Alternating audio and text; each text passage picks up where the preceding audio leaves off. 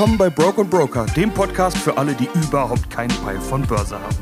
In der letzten Folge habe ich ja ganz schön auf die Kacke gehauen mit Fremdwörtern, Abkürzungen und neuen Themen. So mit Notenbanken, Leitzins, EZB, Tina und dem ganzen Zeug.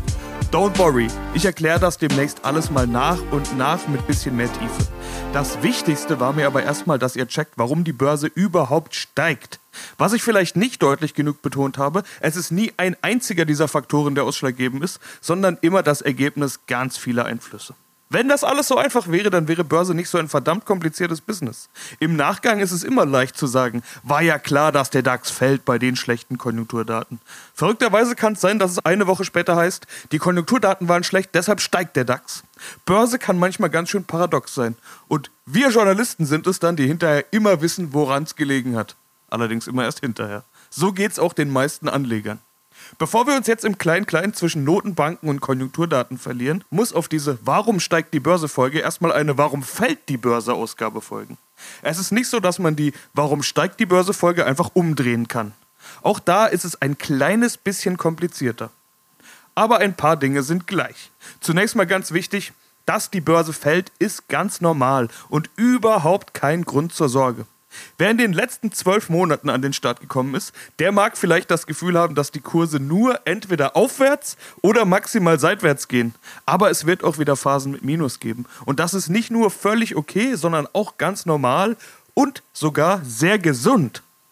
Börse läuft normalerweise in Wellen und atmet sozusagen ein und aus. Fallende Kurse können auch einfach nur ein Ausatmen sein. Und wir wissen ja, dass nicht jeder, der oder die an der Börse unterwegs ist, eine langfristig ausgerichtete Torch-Strategie fährt. Siehe Style Wars 1 und 2. Es kann also auch einfach sein, dass nach ein paar Tagen Anstieg bei dem ein oder anderen Flair-Anleger eine Gewinnpanik einsetzt. Ich hatte ja schon mal unser limbisches System erklärt, die Neurofinance, die Anlegerpsychologie. Wenn wir ein kleines bisschen Plus mit unserer Investition gemacht haben, dann sagt unser Gehirn schnell, nimm den Gewinn mit, verkauf den Scheiß, solange du im Plus bist. Belohn dich selbst, King. Wenn die also dann verkaufen und auf der anderen Seite nicht genauso viele Käufer sind, sondern zum Beispiel eher Torch-Anleger, die gekauft haben, um jetzt zu halten, dann fällt der Kurs eben. Eigentlich ganz einfach. Darauf würde ich mich aber auch nicht verlassen. Manch ein Schlaumeier denkt jetzt vielleicht, cool, der DAX ist ein paar Tage gestiegen, ich verkaufe jetzt meinen Gewinn und warte einfach, bis er demnächst wieder ausatmet, dann steige ich günstiger wieder ein. Die letzten Monate zeigen, dass manchmal eben nicht so schnell ausgeatmet wird. Wenn auf der einen Seite Verkäufer sind und auf der anderen Seite genügend Käufer, dann fällt die Börse eben auch nicht. Wir haben im Moment genügend Käufer. Tina und so, siehe Step 10. Ich rede jetzt aber von ein paar Prozent hin und her. Das hat selbst einen Flair-Anleger nicht unbedingt zu beunruhigen. Wenn ein Kurs dann doch mal deutlicher abrutscht, also eine Korrektur hinlegt, dann steckt meistens mehr dahinter. Bei einer einzelnen Aktie sind das zum Beispiel schlechte Zahlen gewesen. Wie schon mal erklärt, die börsennotierten Unternehmen bringen normalerweise viermal im Jahr ihre Unternehmenszahlen raus, ihre Bilanz.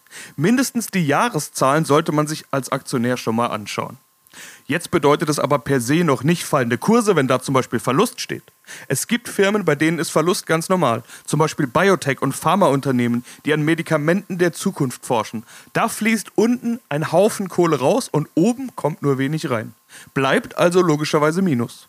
Es gibt auch Firmen, die durch besondere Situationen hart erwischt werden. Fragt mal der Lufthansa, was die gerade so verdienen, wenn kaum ein Flugzeug fliegt. Die Aktie ist im Vorfeld der 2020-Zahlen dann aber doch ordentlich angestiegen. Und dabei gab es 2020 tatsächlich einen Rekordverlust. Minus 6,7 Milliarden Euro. Warum haben die Anleger trotzdem gekauft? Weil das ein bisschen besser war, als man befürchtet hatte.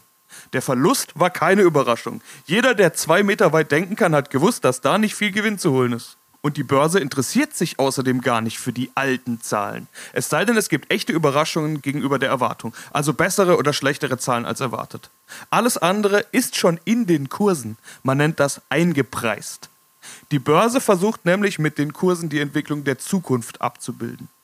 Das ist auch eine mögliche Erklärung dafür, dass der DAX gerade lauter Rekorde feiert, obwohl Corona-mäßig eigentlich alles scheiße ist in Deutschland. Die Börse geht davon aus, dass wir in einem halben, dreiviertel Jahr mega ansteigen werden, wenn wir den ganzen Scheiß hinter uns lassen. Die Lufthansa-Aktie reagiert also gar nicht auf den Rekordverlust, fällt etwas später dann aber doch. Warum? Der Vorstand hat gesagt, dass die Erholung des Flugmarktes etwas länger dauern wird als gedacht. Das war noch nicht in den Aktienkurs eingepreist. Also reagiert die Aktie. Viel wichtiger als die Vergangenheit oder der Ist-Zustand ist für eine Aktie also die Zukunft. Deshalb reagiert eine Lufthansa auch so sensibel auf Corona-News. Wenn zum Beispiel mal wieder ein Impfstoff ausfällt oder Probleme macht, könnte es länger dauern, bis die Herdenimmunität erreicht ist und damit der Sommer 2021 doch noch ein Reisesommer wird. Und plötzlich sitzt der Lufthansa-Aktionär morgens da und schaut sich die Inzidenzwerte an. Alles hängt also mal wieder irgendwie mit allem zusammen. Das gleiche gilt auch für die Konjunktur. Der DAX ist ein absolut konjunktursensibler Index. Da ist ein Haufen Industrie drin. Wenn die Konjunktur schlecht läuft, wird es keine großen Bestellungen bei Siemens, BASF und Co. geben. Und auch nicht bei den ganzen Autobauern. Das bedeutet dann unter Umständen weniger Umsatz und das bedeutet vermutlich weniger Gewinn und auch weniger Dividende. Gibt noch viel mehr Faktoren in diese Richtung, aber das erkläre ich mal, wenn es mehr um Konjunktur geht. Der DAX im Ganzen kann übrigens auch mal von einzelnen Aktien bewegt werden. Das müssen dann aber schon Indexschwergewichte sein, also die mit der ganz dicken Marktkapitalisierung. Die Schwergewichte im DAX sind übrigens SAP, Linde und Siemens mit jeweils über 100 Milliarden Euro Marktkapitalisierung. Da sieht man ein deutliches Plus oder Minus schon auf der Waage. Das sind eher so die Big Punts unter all den Snoop Dogs an der deutschen Börse. Und Achtung bei fallenden Kursen. The trend is your friend. Habe ich schon mal gesagt. Was bei steigenden Kursen gilt, gilt auch, wenn die Kurse fallen. Analysten nehmen sich dann die Charttechnik zur Hand und erkennen Abwärtstrends und Verkaufssignale. Anleger verkaufen lieber schnell, bevor die Kurse fallen. Und was passiert? Die Kurse fallen. Diejenigen, die eigentlich an das Unternehmen glauben, sehen dann, dass die Kurse fallen und verkaufen auch.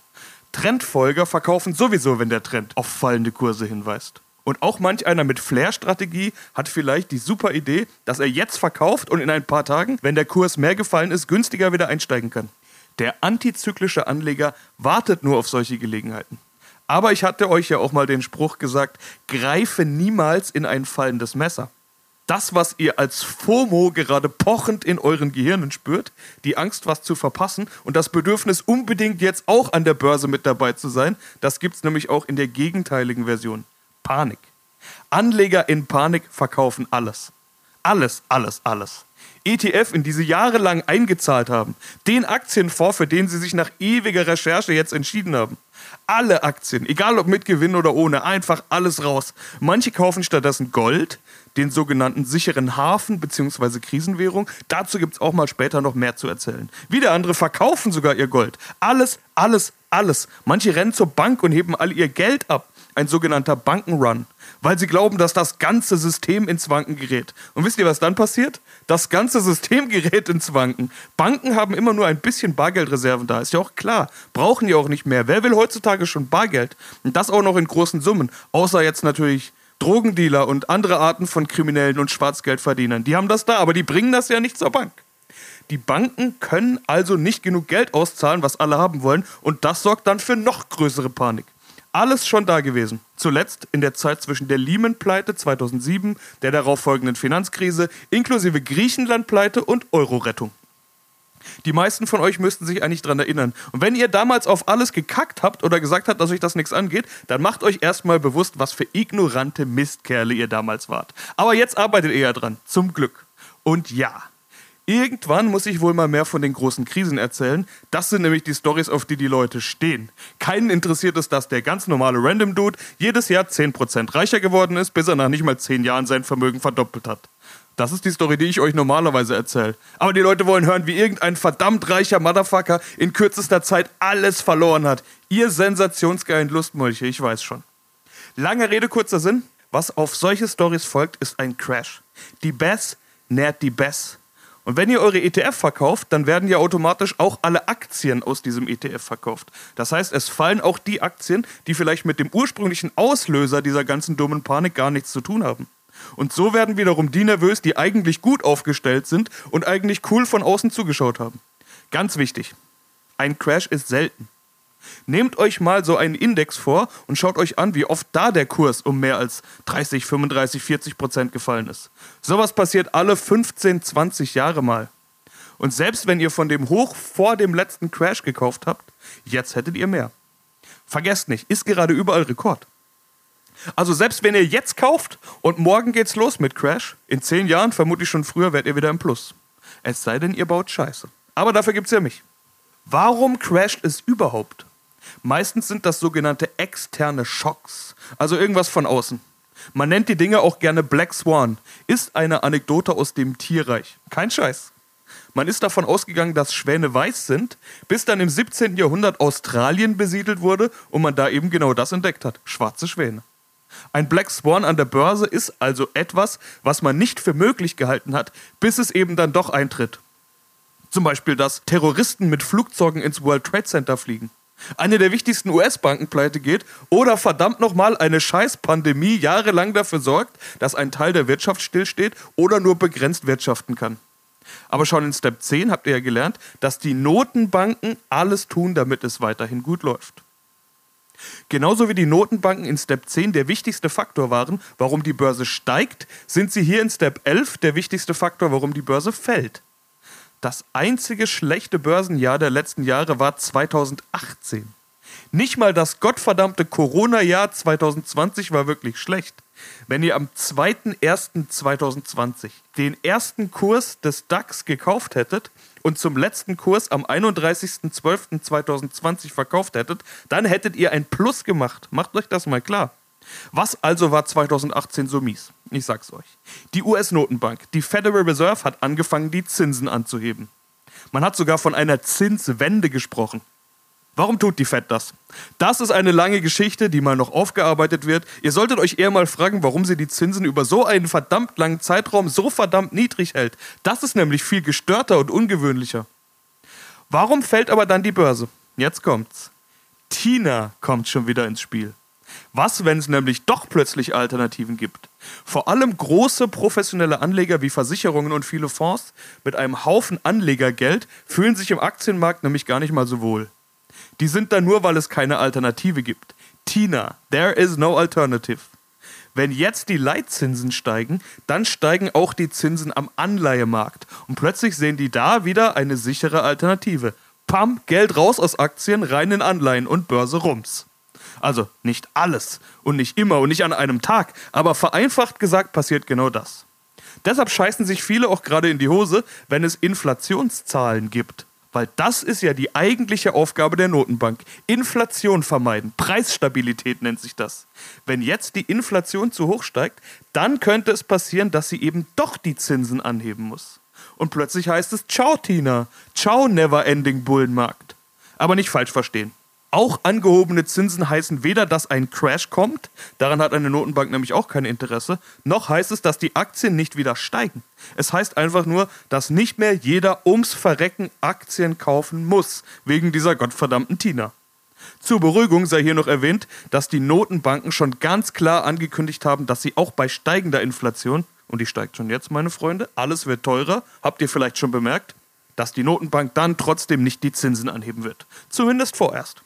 Aber ihr merkt schon, auch hier alles wieder Psychologie. Deshalb auch an der Stelle nochmal die Börsenweisheit von Börsencare S1 André Costolani aus Step 10.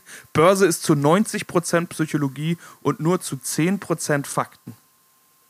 Fazit und eine ganz wichtige Erinnerung. Volatilität, also Schwankungen im Aktienkurs sind ganz normal. Wer das nicht aushalten kann, der ist vielleicht falsch an der Börse. Zwei Möglichkeiten bei Vola-Angst. Noch breiter diversifizieren also nicht alle Eier in einen Korb. Hört euch die Tupac-Folge nochmal an. Wenn du viele unterschiedliche Investments hast, in denen überall immer nur ein bisschen Geld steckt, dann macht Bewegung bei einzelnen Aktien nichts aus. Es sei denn, du sitzt dann jeden Morgen da und schaust erstmal bei jeder scheiß einzelnen Firma, was da gerade so passiert. Dann sitzt du entweder bald in der Klapse oder bist doch wieder broke. Du wirst dann nämlich dauernd das Gefühl haben, dass du irgendwas verändern müsstest, anfangen hin und her zu handeln. Hin und her macht Taschen leer, wisst ihr noch? Es sei denn natürlich, ihr habt eine Flair-Strategie to the fullest. Kann ich aber nur empfehlen, wenn ihr wirklich Plan von dem Scheiß habt. Sonst winkt wieder Klapse oder Pleite. Noch einfacher ist eine Torch-Strategie, also langfristig zu denken. Mit weitem Anlagehorizont kann es euch scheißegal sein, wenn die Aktie mal schwankt oder die Firma vielleicht mal eine schwache Phase hat. Ihr hattet ja hoffentlich irgendwann mal gute Gründe, dass ihr diese Firma gekauft habt. Fallende Kurse sind kein Weltuntergang. Oder positiv formuliert, wahrscheinlich gibt es die eine oder andere Firma so günstig wie schon lange nicht mehr. Dann muss man zugreifen, wenn man mutig ist. Sonderangebote, Baby. Noch besser, wenn ihr regelmäßig die gleiche Summe über einen Sparplan in die gleichen Assets investiert, kann euch das alles scheißegal sein. Die gute alte